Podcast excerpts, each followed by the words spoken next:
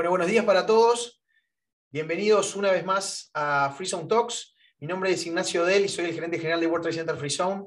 Eh, es un placer eh, tener una nueva instancia con ustedes y, poder encontrar la oportunidad para, compartir temas importantes como lo es la coyuntura política y económica de Argentina. Ya quiero arrancar eh, con nuestro invitado de hoy. Es un verdadero placer tenerlo. Le doy la bienvenida a Nelson Castro, que no necesita presentación. Es eh, un conocido periodista y médico neurólogo argentino que, que, nos va a acompañar. Ahí lo tenemos. Nelson, bienvenido. Un placer tenerte. Bella mañana, ¿cómo están? Un gusto para mí estar con todos ustedes y el, honor de esta invitación ¿eh? y de poder, poder, compartir con todos ustedes este momento y con esta intención de hacerlo absolutamente interactivo y participativo, ¿eh? para darle a esto el valor de una experiencia vivencial. Perfecto, muchísimas gracias. Nelson, sin más preámbulos, un verdadero placer, un lujo, y, te doy paso a ti, que es lo que todos estamos esperando para escucharte y poder interactuar contigo. Muchísimas gracias por acompañarnos en el día de hoy. A vos, Ignacio, y un gusto para mí estar con todos ustedes y el agradecimiento a todos ustedes ¿eh? por esta invitación. Quiero eh, hacer en esta breve presentación, para darle pie a lo que va a ser lo más importante, que sea lo interactivo, marcar tres cosas de lo que representa hoy la realidad argentina, que por supuesto tanto nos preocupa. Además es una cosa impactante como esta realidad argentina es cambiante, porque seguramente ninguno de nosotros pensamos hace tres semanas cuando terminamos de definir las características, eh, el día, la fecha, el horario de esta conversación, que el panorama político argentino iba a tener las modificaciones eh, y los hechos de alto impacto eh, que se vienen produciendo por estos días, que sin duda tienen eh, una un filo y una consecuencia política impredecible en este momento, pero que marcan un deterioro de la autoridad presidencial muy fuerte. Y quiero entonces yo comenzar por esto, porque hay tres cosas que quiero poner como marco de presentación para después ir a las preguntas. Una de las incógnitas que representó el gobierno de Alberto Fernández fue claramente el tema de eh, la asunción de roles, de cómo iba a estar, digamos, eh, esa distribución eh, de poder entre Alberto Fernández y Cristina Fernández de Kirchner. Durante todo este tiempo antes del eh, Olivos Gate, una de las cosas que sucedió es que esta disputa sorda de poder entre la eh, que yo llamo expresidenta en funciones y el presidente formal era algo que era visible para nosotros los periodistas, pero que no está visible a la luz pública. Muchas veces ocurre esto, ¿no es cierto? Nosotros somos los que trabajamos, los que tenemos la información, los que sabemos qué es lo que pasa en los pasillos de poder, pero eso no necesariamente lo conoce la gente. Y la gente lo eh, se informa, lo conoce a través nuestro. Y según sea el nivel de credibilidad que la gente tenga en cada uno de nosotros, lo aceptará o no.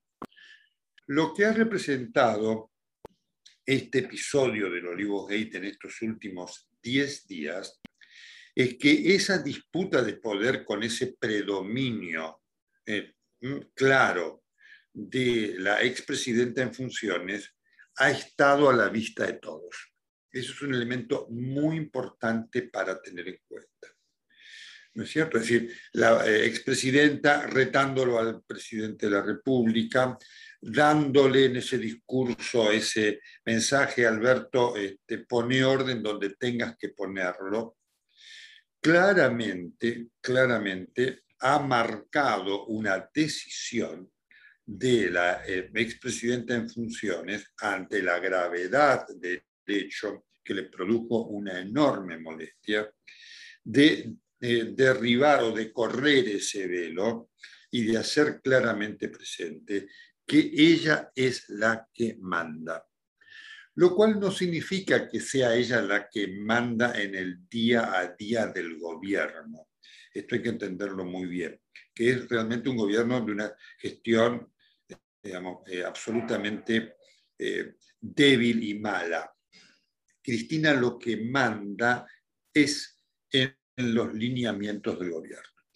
Y como producto de esa necesidad de eh, reafirmar ese mandato y de reafirmar el proyecto eh, del kirchnerismo, eh, obviamente la expresidenta no solamente en estos 10 días marcó claramente que es ella la que manda y la que está enojada con el presidente, sino que blanqueó cuál es su proyecto. Que esto era algo que lo veníamos diciendo nosotros los periodistas, pero que no había sido expresada o expresado por los protagonistas. Esta debilidad del gobierno hizo que Cristina tuviera que blanquear esto ante la gente, cuando el otro día dijo, esto no se arregla, arreglar esto va a necesitar varios periodos de gobierno. Y no solamente, digamos, ella eh, develó esto, lo hizo público ante la gente, eso que conocíamos nosotros, los periodistas, y transmitíamos, y la gente podía creer o no creer. No solamente tuvo esa necesidad, sino que en esta semana se produjo un hecho que también marca la preocupación de Cristina hacia el futuro, que fue esta expresión del ministro de Hábitat y Tierras, Jorge Ferraresi, cuando le dijo a Alberto Fernández que el proyecto de su permanencia en el poder era de ocho años. ¿Por qué ha tenido que decir esto eh, Ferraresi? Por eh, dos cosas muy, importantes. Primero, porque efectivamente eh, es una ratificación de esta idea del kirchnerismo de quedarse en el poder por siempre. Y el segundo, pues, el segundo elemento es porque es una ratificación de que no hay ni Máximo Kirchner ni Kisilov dan el PINET, tienen la envergadura política para ser candidatos presidenciales y ser los delfines para el 2023 con un elemento además agregado muy importante, que Cristina lo sabe. El peronismo no los acepta a Kicillof y a Máximo Kirchner. Entonces, hoy el gobierno enfrenta un verdadero problema, porque Cristina no quiere ser presidenta, porque sabe que no puede ser, porque obviamente si ella fuera candidata, el nivel de rechazo que genera le impediría ganar la elección. Entonces hay un problema importante que les plantea esta eh, caída en picada de Alberto Fernández, que es cómo hacen para mantenerlo, porque lo cierto es que el kirchnerismo hoy no tiene otro candidato que pueda permitirle aspirar a aglutinar al peronismo, sin el cual el kirchnerismo no gana.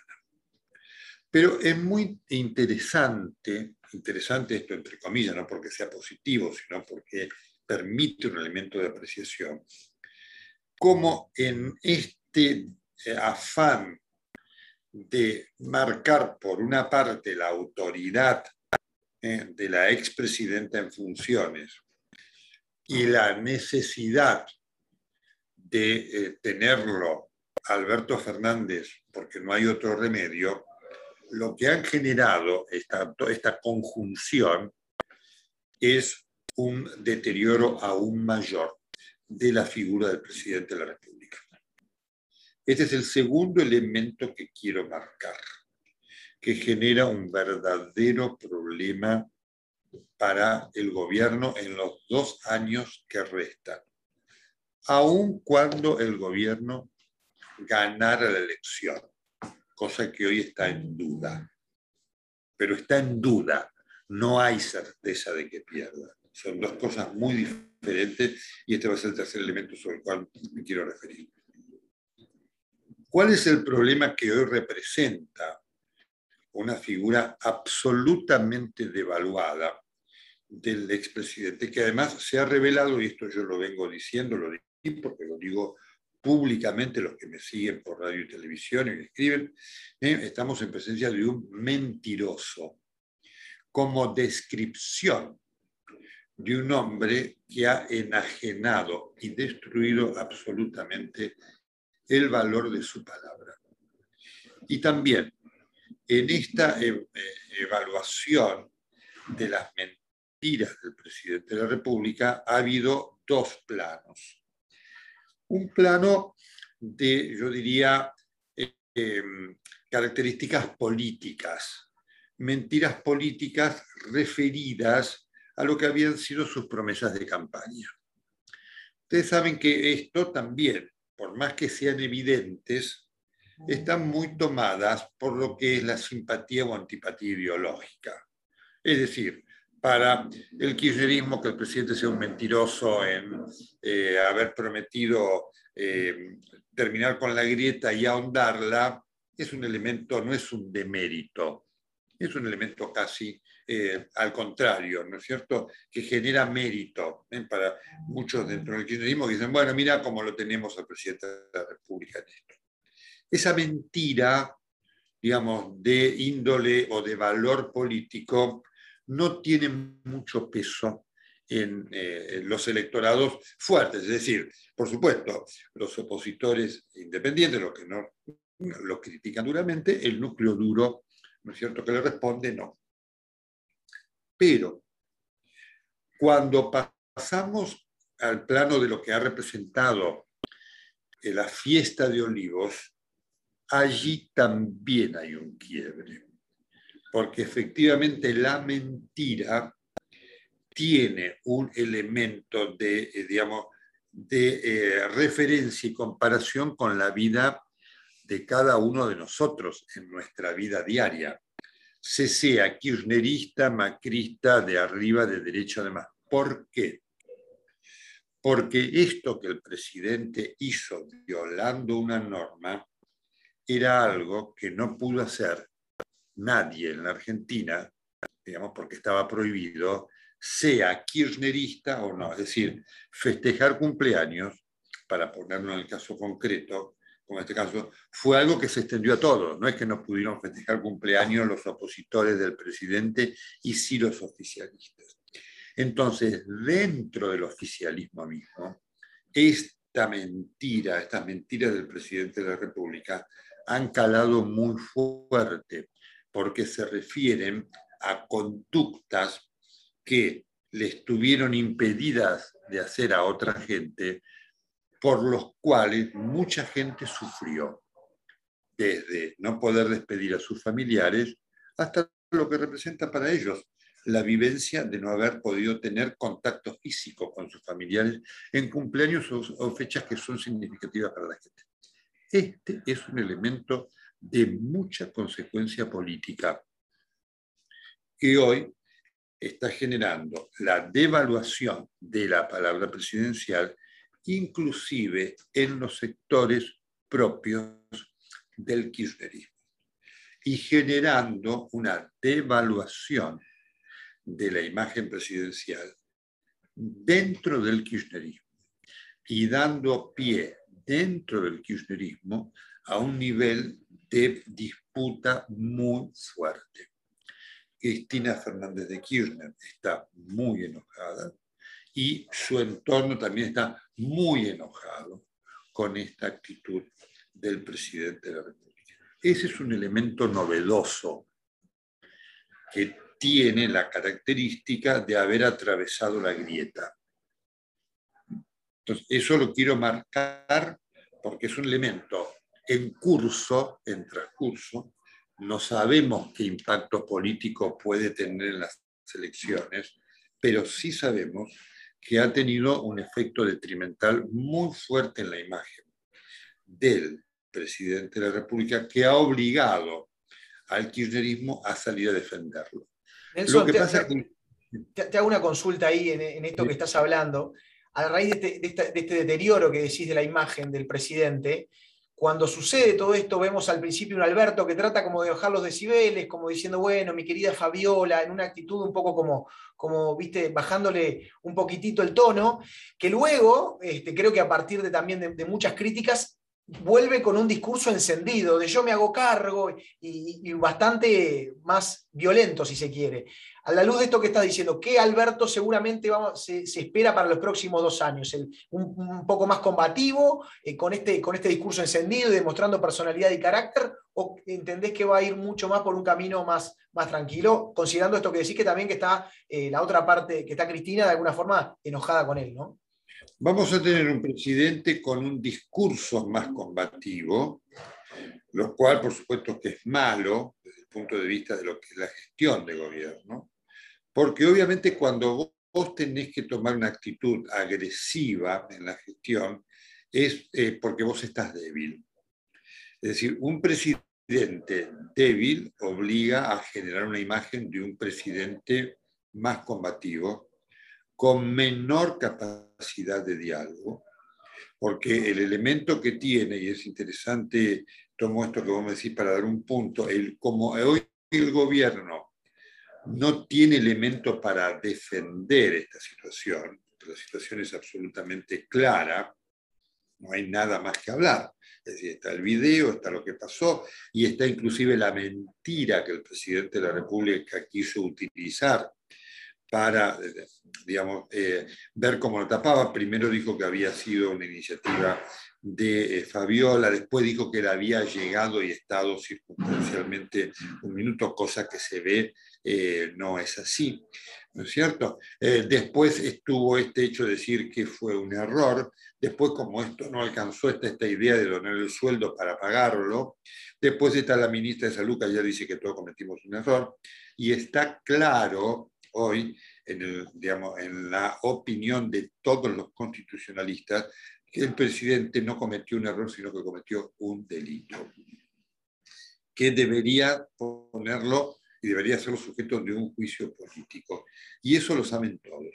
Entonces, un presidente débil es un presidente que tiene menos posibilidad de eh, llevar adelante la situación de estar a la defensiva lo hace a él necesariamente eh, tener que ser más agresivo en sus discursos y en sus posturas. Y este es un verdadero problema porque anula cualquier posibilidad importante, si lo hubiere, de diálogo con la oposición. Por lo tanto, tenemos dos años de un gobierno absolutamente tomado por la grieta porque Alberto Fernández Hoy por hoy lo único que tiene como elemento de defensa es el kirchnerismo, del cual es absolutamente rey.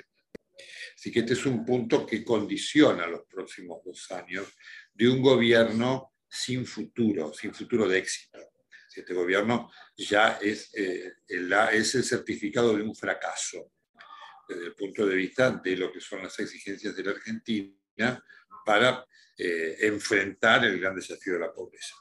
Y el tercer punto, y con esto cierro la exposición para estar dentro de los tiempos, obviamente esto genera la incógnita del impacto electoral que vaya a tener.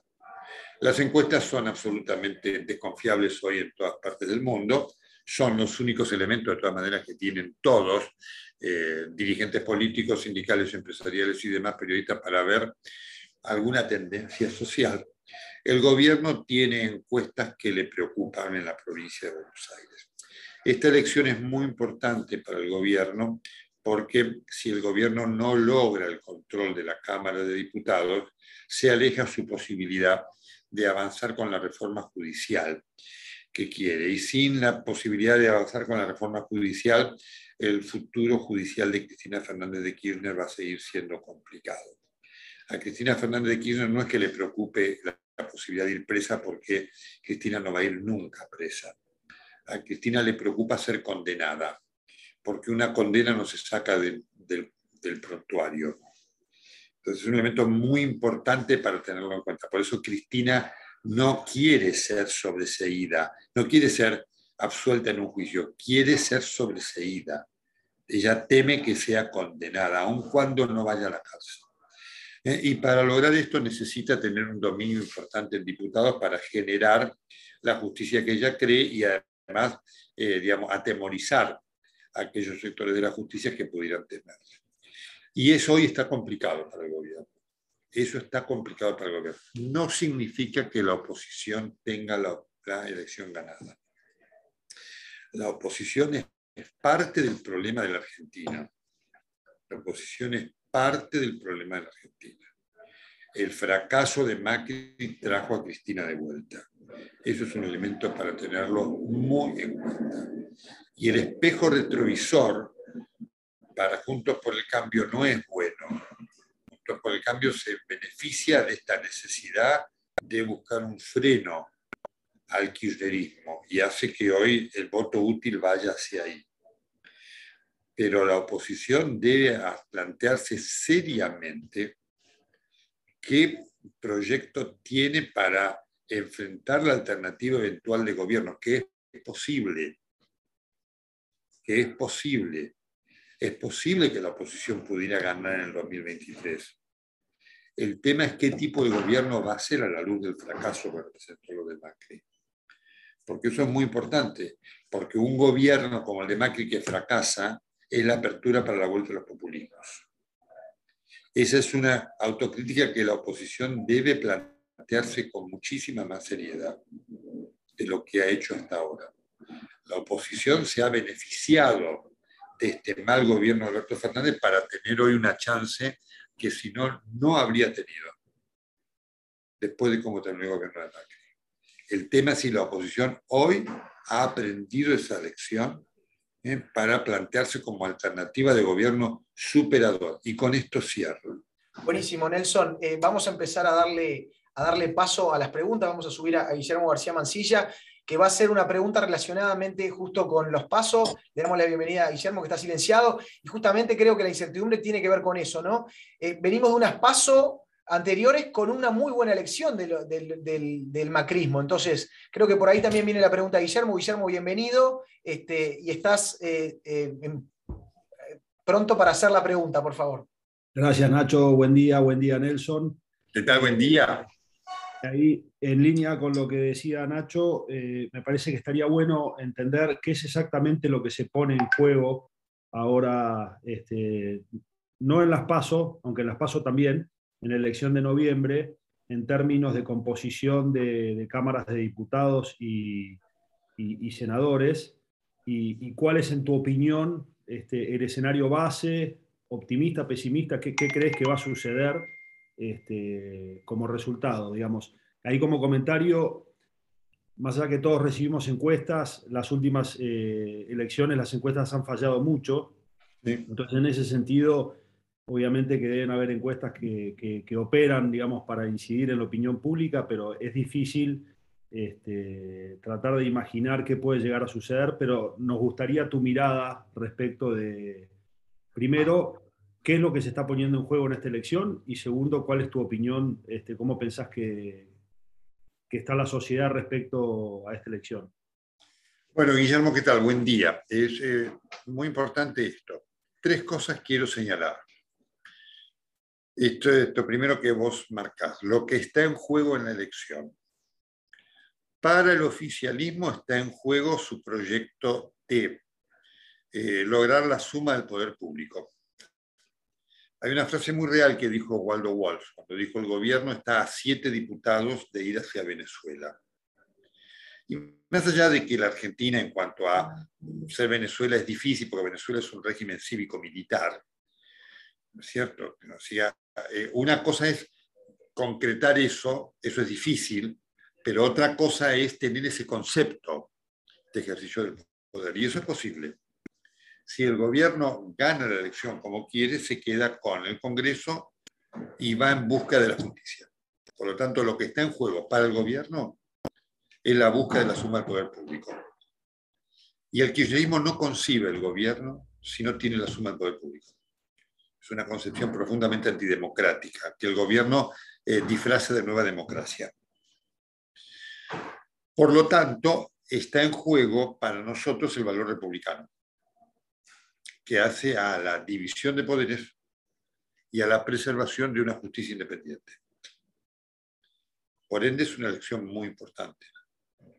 Porque obviamente si el gobierno pierde, el gobierno ve que su proyecto de eh, permanencia se dificulta, porque muchos gobernadores peronistas dirán, hasta acá llegamos, y a partir de ahora empezamos, que no la quieren a Cristina, empezamos a ver otro, otro panorama. Así que es, ese es el elemento además muy importante. La posibilidad del mantenimiento de la alianza del Frente de Todos está en juego también. ¿Eh? Eh, y eso es un elemento también de mucha potencia, porque el peronismo unido tiene chances de ganar elecciones que desunido no. Eh, así que esto es lo que está en juego. Por lo tanto, está en juego algo muy delicado en relación al país que viene. Porque si el kirchnerismo gana en noviembre, esto le allana mucho el 2023. Tiene mucha mucha proyección hacia el 2023. Por el contrario, no significa que perdiendo ahora el gobierno ya perdió el 2023. No, lo que digo es que si gana ahora, el gobierno avanza para el 2023. Le va a ser muy difícil a la oposición tener chances reales en el 2023. Así que, como ves, eh, Guillermo está en juego el tema de la suma del poder eh, público, que tiene que ver a lo judicial, porque obviamente es algo muy importante en, lo cual Cristina necesita para domar a la justicia, y tiene mucho de proyección para permitirle al gobierno trabajar más desahogadamente en eh, el 2023. Una derrota del Frente de Todos lo pone al peronismo en discusión del poder de Cristina. ¿No es cierto? A quien los, muchos gobernadores no quieren. Un triunfo del peronismo hace que digan, bueno, tenemos que aguantar esto porque el liderazgo de Cristina. Así que, como ve Guillermo, tiene mucha proyección presente y futura el resultado de esta elección. Buenísimo, muchísimas gracias, Guillermo y Nelson. Le damos paso también a Jorge Holtz, que también quiere hacer una pregunta Jorge, bienvenido. Muchas gracias. Hola, buenos días, doctor Castro. Buen día, Jorge. mi reconocimiento a su trayectoria profesional, la cual sigo a través de la televisión. Y bueno, eh, yo sigo mucho la política argentina porque, por, gente, por las vinculaciones y demás, y veo algunos problemas duros en el camino.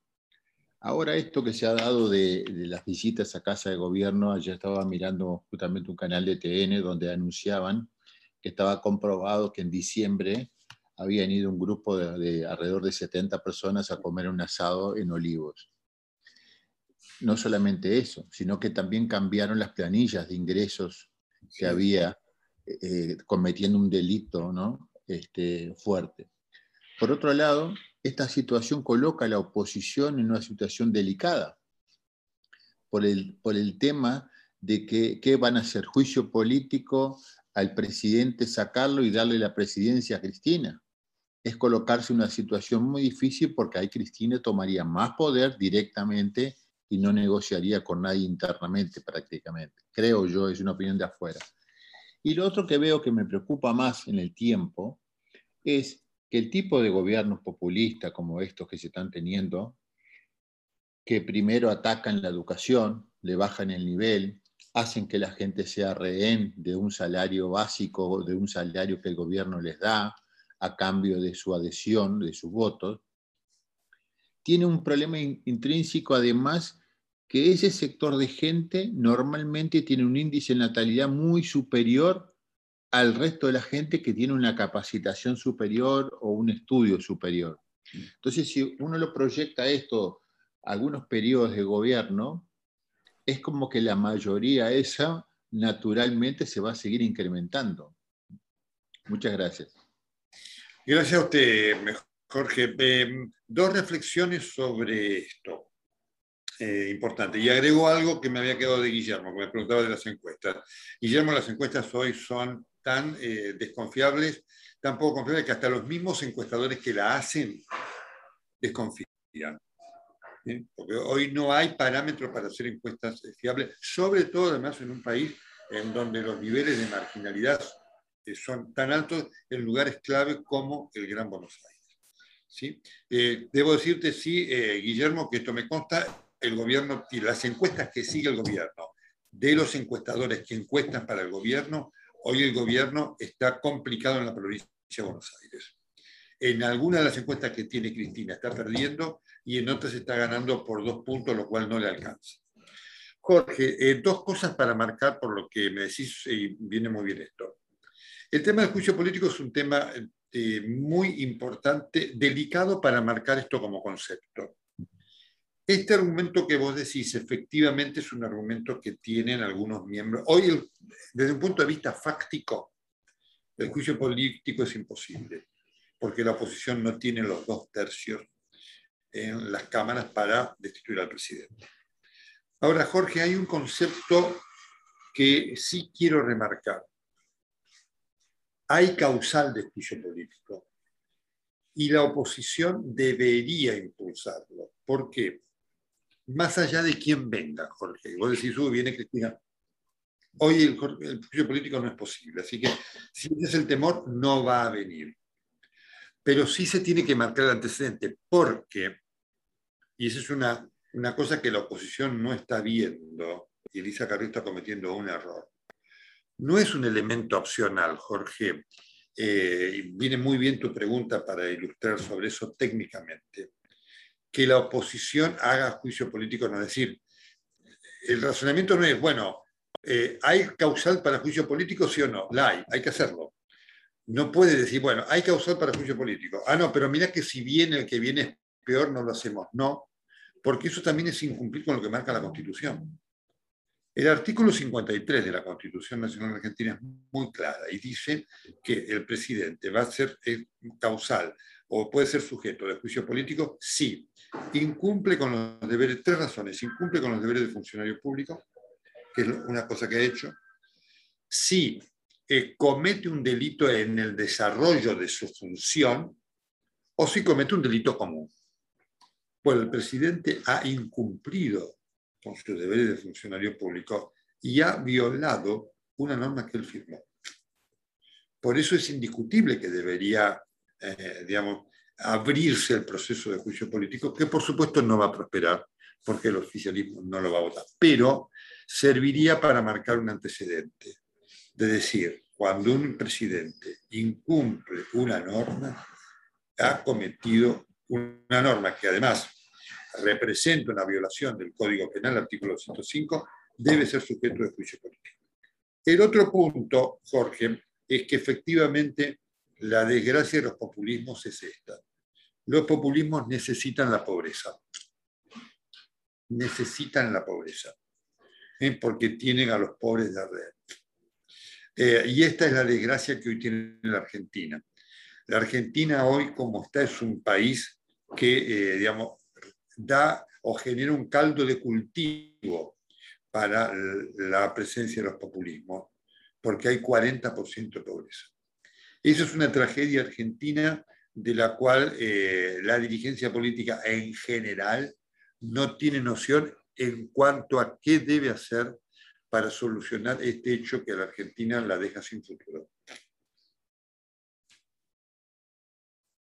Buenísimo, muchas gracias Jorge por tu pregunta. Eh, Nelson, te voy a hacer una que hace Matías Olmedo, eh, que dice, ¿cuáles son los puntos clave, si llega a ganar la oposición, en los que debería enfocar un nuevo gobierno para cambiar la actividad actual argentina? Y hace una valoración que dice que parece haber demasiados corporativismos complicando cambios estructurales. Santiago Pose Arce también va por ahí. Eh, ¿Cuáles deberían ser el panorama económico y social? ¿Por dónde, cómo, cómo lo estás viendo vos? Bueno, es una pregunta muy importante porque tiene que ver con un proyecto eh, de futuro de la Argentina. Rehacer la Argentina es una tarea de por lo menos 20 eh, años. Es imposible que la pueda hacer sola cualquier eh, fracción política sin acuerdo político. El kirchnerismo fracasó, va a fracasar, el macrismo fracasó. Si la Argentina no tiene acuerdos políticos eh, que involucren al 70% de la dirigencia política argentina como para asegurar que con los cambios de gobierno el rumbo básico de la Argentina no va a cambiar, es el gran desafío que tiene la dirigencia política toda. Desde ese punto de vista, Alberto Fernández ha sido una decepción, una más, porque él prometió, digamos, decir, vamos a terminar con esto de la grieta de la división, porque eso deja a la Argentina sin rumbo. Un país donde viene uno, un gobierno dice, vamos para Salta, y otro dice, el que sigue dice, vamos para Ushuaia, no tiene ninguna posibilidad de nada. Entonces, la oposición, que además sabe, porque digamos, en la oposición hay un elemento muy importante y sí auspicioso, que es la posibilidad de eh, incorporar a sectores del peronismo republicano, para ponerle un nombre ostentoso. Es decir, parte del peronismo que empieza a darse cuenta que el populismo conduce a la nada. Es interesante porque son muchos de los que fueron populistas antes, ¿no? Eh, digamos, interesante siempre entre comillas. Entonces, hoy hay necesidad de generar acuerdos políticos que le den a la Argentina estabilidad normativa y que haga que, eh, digamos, eh, terminemos con el cepo, con esto, con aquello, con otro y demás. Porque si no, lo que se observa, y eso es, es muy importante analizar el gobierno de Macri, desde ese punto de vista. Macri llegó prometiendo cosas que después, y criticando cosas que después él hizo. Volvió a poner las retenciones, no importa los porcentajes que puso, las puso. Puso un cepo cambiario que no había levantado. Entonces, ¿qué quiero decir con eso?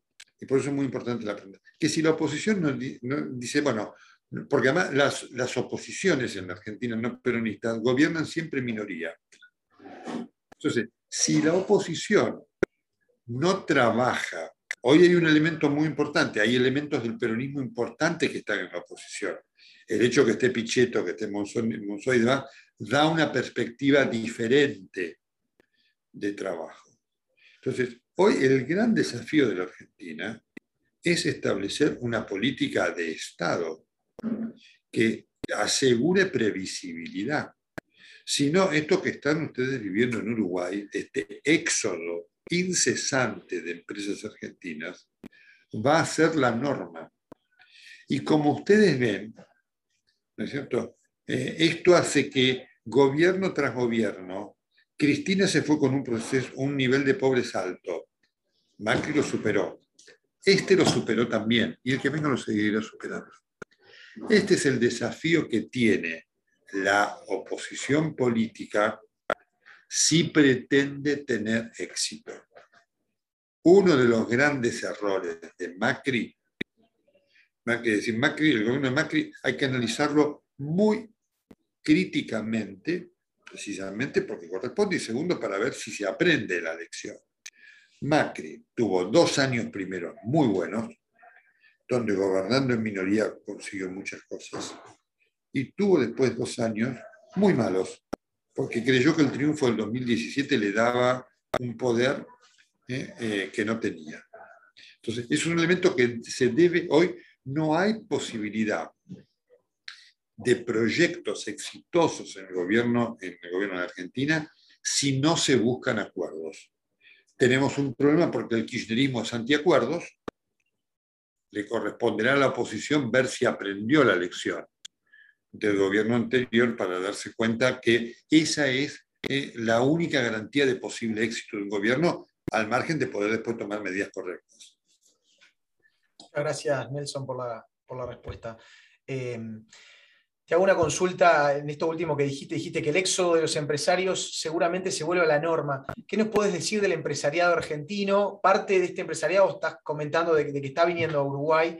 ¿Cómo ves a, otra parte? ¿Qué es lo que piensan? ¿Están esperando? Eh, ¿qué, comentarios nos podés traer desde, desde ahí de, qué es lo que piensan de esta política argentina, de cómo van a actuar en el futuro, las posibilidades que tienen?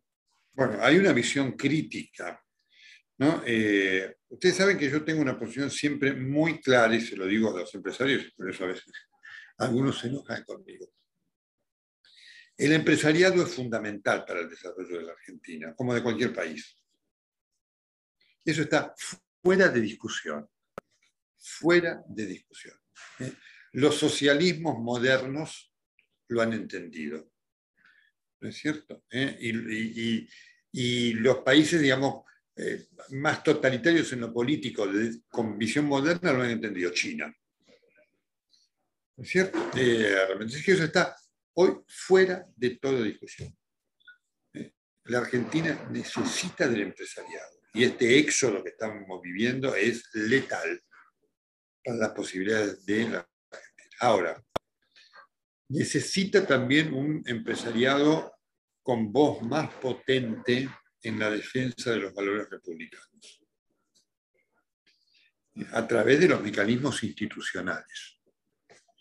Y yo siempre es un elemento que les marco, porque finalmente, finalmente, y esto alguna vez me lo reconoció algún empresario, importante, porque critiqué mucho por alguna actitud, cuando vos no tenés valores republicanos, termina eh, peligrando tu empresa y tu proyecto empresarial. Lo institucional es muy importante para que pueda haber en la Argentina un desarrollo empresarial moderno. Y conozco enorme cantidad de empresarios. Estoy acá en una sede empresarial de gente moderna, honesta, preocupada por el, el futuro del país. Y por eso digamos, yo los solicito que tengan esta iniciativa de poder eh, preocuparse por lo republicano. Y creo que es un, todavía, y todavía es un debe, desde el punto de vista de lo institucional, a través de las instituciones empresariales, no del empresario individual, porque individualmente nadie puede hacer nada, trabajar intensamente este concepto de la República porque no hay posibilidad de desarrollo del país sin un marco institucional adecuado. ¿No es cierto? Y es lo que hoy estamos viendo. Es decir, hoy no es que se van eh, los empresarios argentinos más allá de lo criticable del cepo, de esto, de aquello y demás. Para lo cual, así como también lo doy como elogio, el empresariado ha demostrado una capacidad de supervivencia fenomenal. Hoy se van porque ven en ciernes un eh, peligro de los valores que hacen a los derechos de las personas en las sociedades republicanas y democráticas. Y este es un punto muy delicado y muy esencial, y por eso que eh, veo con enorme, enorme pena esta tendencia, eh, que, que, insisto, es otro de los elementos que la deja la Argentina sin futuro. Muchas gracias. Y en ese sentido, esta, Argentina que está desprotegida desde este punto de vista, eh, ¿cómo ves al Mercosur? Eh, tuvimos unos chisporroteos, por decirlo de alguna manera, entre, nuestros presidentes hace un tiempo. Por suerte, hace creo que una o dos semanas volvieron a juntarse en Olivos, donde la calle declaró que hubo más coincidencias que diferencias. ¿Qué futuro le, auguras tú al, al, Mercosur luego de estas, de estas cuestiones? El Mercosur es una idea fenomenal que lamentablemente eh, no ha tenido liderazgos políticos suficientes e inteligentes para imponerse como tal. El Mercosur es algo que dominan dos potencias, Brasil y Argentina, que olvidan a Uruguay y a Paraguay, que son constituyentes muy importantes. ¿No es cierto? Entonces, esto ha estado tomado por siempre la rivalidad existente entre Argentina y Brasil, olvidándose de los otros. Y por eso tenemos chisporroteo, nunca se llega a la ruptura, por suerte, pero tampoco después hay desarrollos inteligentes regionales. Porque claro, en la medida que no trabajas intensamente todo esto, todo termina siendo eh, una cáscara de la cual vive mucha gente, ¿eh? porque tenemos un Parla Sur, tenemos esto, tenemos aquello, tenemos la, hermosa sede que está en Montevideo, que esos son sueldos que se pagan, ¿eh? de gente que se da una vida que ni te cuento, ¿no? Eh, realmente. Pero después, porque obviamente mantener una mancomunidad no es fácil, no es fácil en Europa, ¿no es cierto? Pero la realidad demuestra que es importante mantenerla. El Mercosur es una gran oportunidad para la región absolutamente inexplotado. ¿Por qué? Porque trabaja gente con, eh, digamos, eh, que ocupa cargos, gana sueldos y no hace nada. Entonces es un problema, termina siendo una estructura burocrática eh, sin voluntad de trabajo en las cosas específicas, porque obviamente el elemento más importante que le da potencia es la integración económica. Y vos, sabés que obviamente esto es motivo siempre de controversias, de pujas y demás, para la cual vos tenés que tener eh, un plantel reducido, pero de gente profesional, diciendo, vamos a ver cómo solucionamos los problemas. Y esto es algo que el Mercosur todavía no tiene, lo cual es una pena. Bueno, muchas gracias. Eh, hago una pregunta de Jimena Aspitarte, volvemos a lo político, de dos puntos de vista. Pregunta, ¿cuál debería ser el candidato de la oposición que puede eventualmente ganarle o cuál crees tú que es el candidato de la oposición que puede llegar a, torcer la historia? Y a su, a, su, vez preguntan si este presidente tan devaluado es la opción del kirchnerismo para las próximas elecciones. Bueno, respondo la segunda primero. Hoy es la única opción que tiene el kirchnerismo, porque eh, eh, la opción de Cristina serían Kisilov y Máximo. Máximo. A ninguno de los dos, hoy por hoy, es algo que ocurre imponderable, hoy por hoy a ninguno de los dos le da el piné para, digamos, ser candidato. Primero porque Kisilov no es querido por el peronismo, eh, Máximo tampoco, y Máximo tampoco tiene ningún poder de liderazgo importante, así que Cristina necesita por lo menos llegar hasta el 2027 para ver si eh, y Máximo son opciones. Así que la única opción es Alberto Fernández hoy, absolutamente de valor, porque Cristina no quiere ser candidata, primero porque no quiere ser presidenta, está mucho más cómoda manejando desde atrás. Y segundo porque sabe que, no, porque si ella se presenta, el peronismo no gana. Cristina no supera el 34-35%. Candidato de la oposición. El candidato hoy por hoy mejor perfilado es Horacio Rodríguez Larreta. Eso es indiscutible. Nadie sabe qué puede pasar de acá a dos años, ¿no es cierto? Pero no se ve hoy que pueda haber otro candidato. Eh, no, no se conoce que Macri quisiera ser candidato. Macri como candidato ofrece muchos flancos, muchos flancos, muchos. Para un opositor sería un candidato ideal. No significa que Macri no tenga su núcleo duro de votos. Los tiene. Los tiene, ¿no es cierto? Pero también ahí se da, digamos, casi como lo, que lo que tiene no le alcanza para ganar. ¿No es cierto? Eh, realmente. Y hoy la oposición necesita tener un candidato que reúna a la coalición, eh, eh, la regenere. Hoy el único que aparece es Rodríguez Larreta, que ha tenido mucha presencia política para manejar la pandemia, hay que decirlo. ¿Eh? No significa que sea un gobierno perfecto ni nada por el estilo. Pero finalmente, todo esto que inclusive sectores duros le criticaron, de, ha demostrado tener cintura para manejar la compleja relación con el gobierno y ha tenido, ha demostrado tener sin gritos y sin nada estatura política para frenarlo con los temas judiciales y demás. ¿cierto? Así que eso lo quiero marcar. Y hay un tercer elemento que tiene Rodríguez Larreta, que no se lo puede minimizar. Rodríguez Larreta es un hombre que viene formado desde el peronismo. Rodríguez Larreta y Santilli son dos productos del pero tienen escuela política en el peronismo, al cual después abandonaron, pero tienen esa genética política, es un elemento muy importante que, digamos, le ha dado a Rodríguez Larreta esta capacidad de supervivencia frente al gobierno y, le ha, ha demostrado que tiene personalidad. Después, si las medidas que tomó fueron las acertadas o no, eso lo dará, eh, inclusive todo el tema de la interna que ha habido con Vidal y todo eso aquí en la Ciudad de Buenos Aires, después lo darán los hechos pero he demostrado tener personalidad y les repito, Rodríguez Larreta es un hombre que tiene formación política de peronismo. Si Macri lo hubiera tenido a Rodríguez Larreta como jefe de gabinete,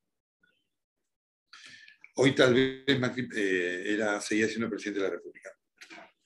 Nelson, y más allá de que sea el candidato político, con esto que decías antes de que Argentina para su reconstrucción necesita a alguien que genere acuerdos, capaz que Rodríguez Larreta también, con esto que acaba de decir, con su base peronista, este, parece ser también como algo que, sería deseable, ¿no?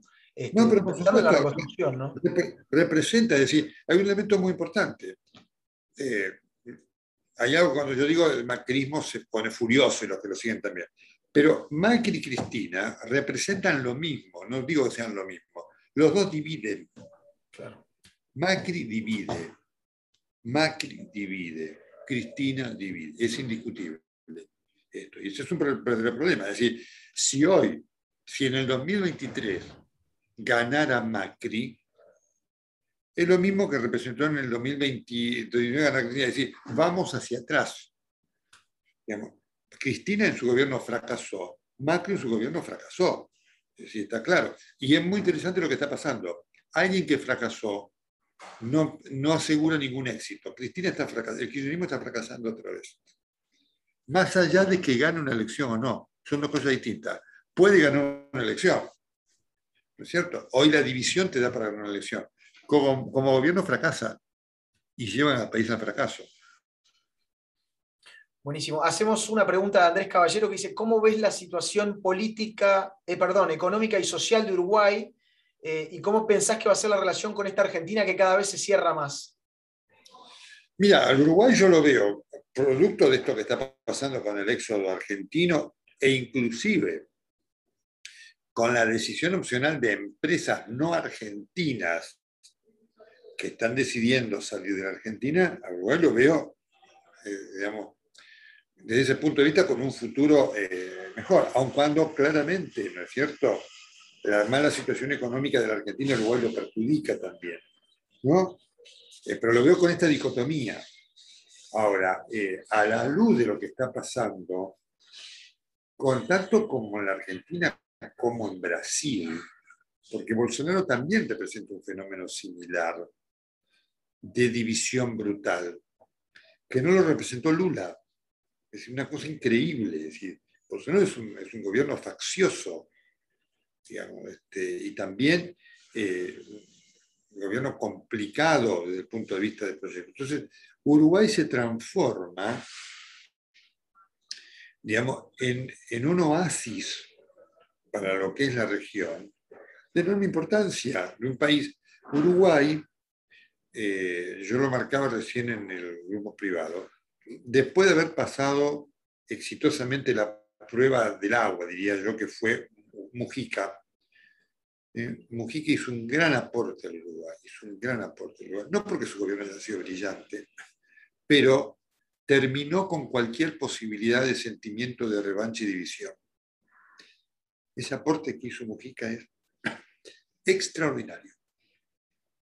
Entonces hoy Uruguay se establece como un país previsible, racional, con dirigencia política honesta. Vengo siguiendo el escándalo este que hubo con el ministro de Turismo, ¿no es cierto? Que con la sospecha debió renunciar inmediatamente. Entonces, eso es un valor. Un país donde eh, un presidente dura lo que dura y vendrá otro presidente. Un país donde podrá gobernar el presidente del Frente Amplio, digamos, el Frente Amplio ha hecho un aporte también extraordinario, con una visión de izquierda moderna, no que vino el Frente Amplio y dijo, eh, ahora estatizamos todo. Uruguay siguió siendo lo que, lo que es. Entonces, eh, hay un, presente y un futuro Uruguay eh, en cuanto a lo que representa la región, porque el contraste con la región también es cada vez más brutal, y más brutal en el sentido positivo para, para Uruguay.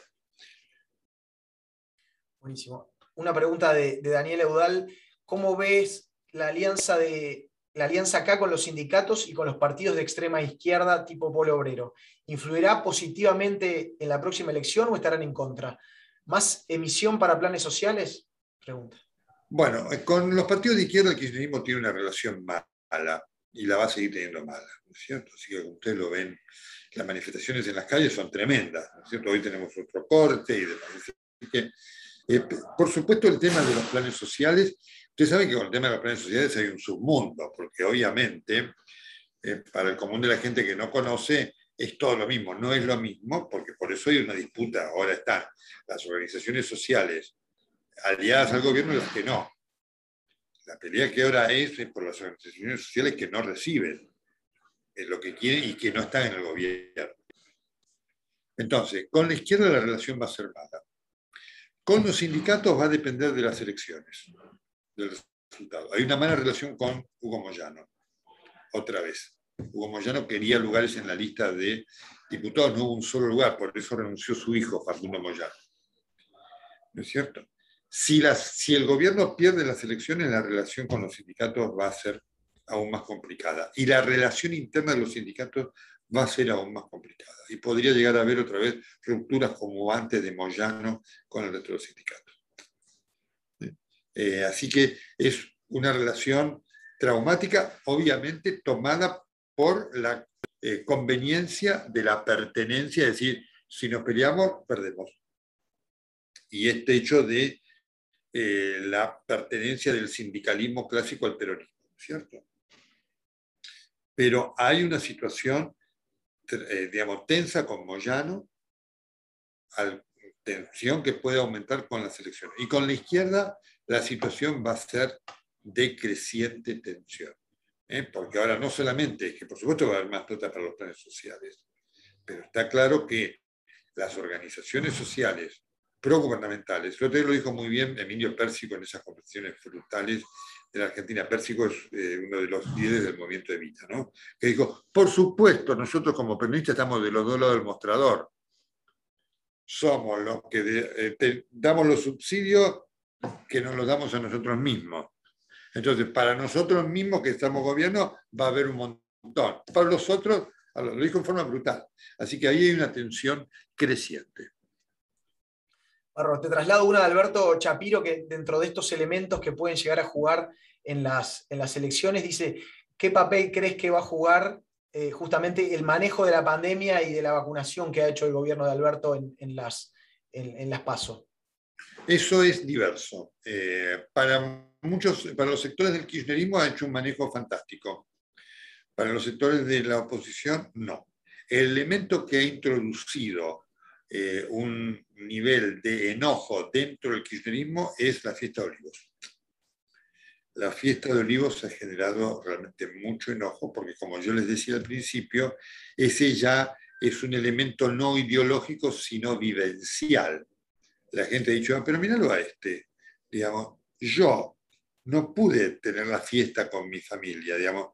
Eh, yo perdí a mi esposo, hijo, esto, no lo pude despedir. Y el virus no ha tenido miramientos ideológicos. Entonces, esa diferencia se ha dado en todos los sectores. Ese elemento sí le ha generado y le está generando hoy al gobierno mucho enojo y lo está viendo en las encuestas.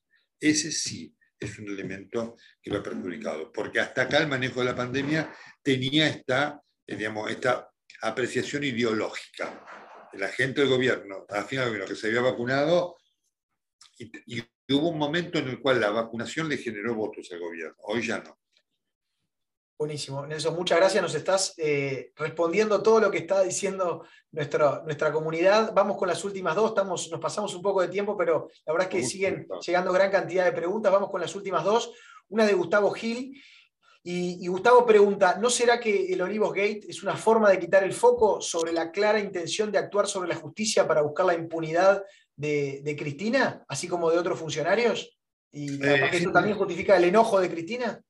Es interesante la pregunta. Hoy el, muchos creen que el Olivos Gate hoy lleva, porque obviamente pasan cosas dentro del Olivos Gate. El otro día hubo un intento ahí de eh, poner a una funcionaria en la justicia y demás, ¿no es cierto? Pero al gobierno lo complica, porque está teniendo efecto político electoral.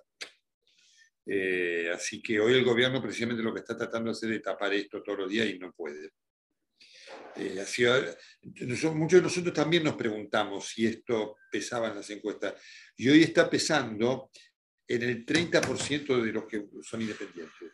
El núcleo duro del kirchnerismo es incambiable, como es el núcleo duro de la oposición. Pero hay un tercio que decide.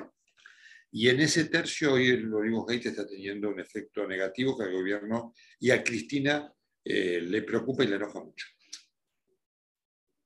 Bueno, perfecto. Nelson, vamos con la última, ya para, despedirnos. Quería consultarte eh, cómo ves a la región o cuál crees que sería una, una solución eh, para la región para que vuelva a ser pujante para poder captar inversión. Obviamente fuiste dando algunos matices durante la charla y en algunas de las respuestas de, qué es lo que ves tú acerca de cuál debería ser la salida de Argentina, pero bueno, también nos interesa eh, que nos comentes cómo ves vos que sería un futuro deseable de la región a nivel político y económico para encontrar una salida y volver a hacer lo que todos queremos, este, que es que el Mercosur o la región sea eh, pujante, atraiga inversiones, eh, atraiga la mirada de empresas internacionales para que coloquen aquí sus inversiones y, puedan, podamos trabajar desde, esta región del mundo este, para, todos los países ¿no? y para todos los mercados. La esencia, las esencias y los puntos básicos son muy claros. Primero necesitas una dirigencia política honesta. La dirigencia política honesta asegura que se cumpla la ley y hace a un país previsible. Necesitamos dirigencias modernas, con una visión de lo que pasa en el mundo, integrador y no aislacionista. Las dirigencias populistas no son modernas. Eh, representan algo anacrónico. Eh, y las, eh, el populismo es algo que trasciende lo ideológico. Se puede ser populista de derecha o de izquierda. Eso es muy importante tenerlo en cuenta. Si estos dos presupuestos se dan, entonces eh, la, eh, la dinámica cambia absolutamente. Cuando vos tenés dirigencias honestas y modernas, asegurás que tengan comprensión de las tendencias en el mundo. Dirigencias honestas y modernas significan que han aprendido de la historia. Aprender de la historia no significa, no es sinónimo de conocerla. Vos podés conocer la historia, pero no haber aprendido sus lecciones y repetir los errores. Dirigencias, eh, digamos, honestas y modernas como para que vean ustedes, a mí me gusta hacer todo este fenómeno deductivo, porque esto es lo que permite entender el porqué, porque si no es un enunciado, ¿no? De lo obvio, decir, dirigencias honestas y modernas. Dirigencias honestas y modernas eh, hacen que entiendan los procesos del mundo, entiendan que la conflictividad, que están allí para solucionar problemas, no para crearlos, no para la problemática, Aristóteles tiene una gran frase que dice, la vida está llena de problemas y los problemas están hechos para ser solucionados. Dirigencias eh, honestas y modernas tienen entonces capacidad convocante. Dirigencias honestas y modernas tienen entonces liderazgo. Dirigencias honestas y modernas pueden marcar rumbos. Dirigencias honestas y modernas eh, aseguran eh, que eh, los derechos de las personas sean protegidos. Dirigencias honestas y modernas aseguran que en un país se cumpla la ley. Con todos estos elementos, no hay país y región entonces que no pueda enfrentar sus problemas. Esta es la, paradojalmente, la envergadura del desafío que tiene la región.